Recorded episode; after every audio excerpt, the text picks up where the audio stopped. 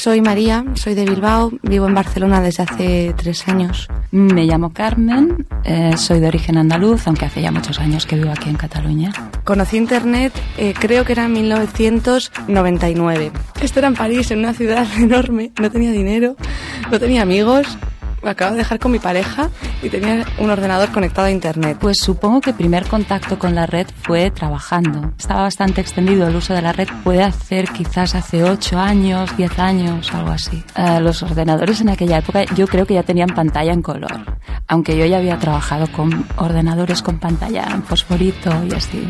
Lo que más me asusta de internet es la cantidad de información que hay que a veces parece que quieres llegar a tener toda la información, pero es imposible. Me asustó mucho mover el ratón. Yo lo utilizaba todo con teclado y con órdenes, y recuerdo la época de MS2.